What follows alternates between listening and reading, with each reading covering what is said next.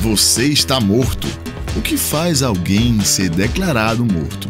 Hoje, a medicina considera alguém morto quando não tem atividade cerebral ou quando o coração para de funcionar. Pois o coração é que leva os ingredientes necessários para a vida de todo o corpo. Mas imagina se um dia o homem conseguir ressuscitar o coração de alguém já considerado morto. Pois bem, existe uma área do conhecimento chamada bioengenharia.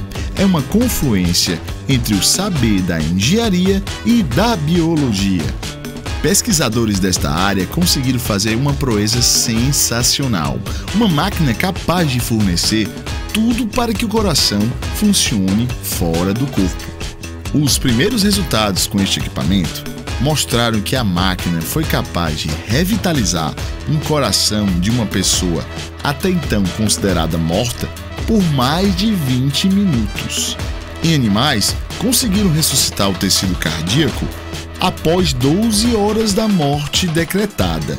Então, será que morremos na hora em que somos declarados mortos?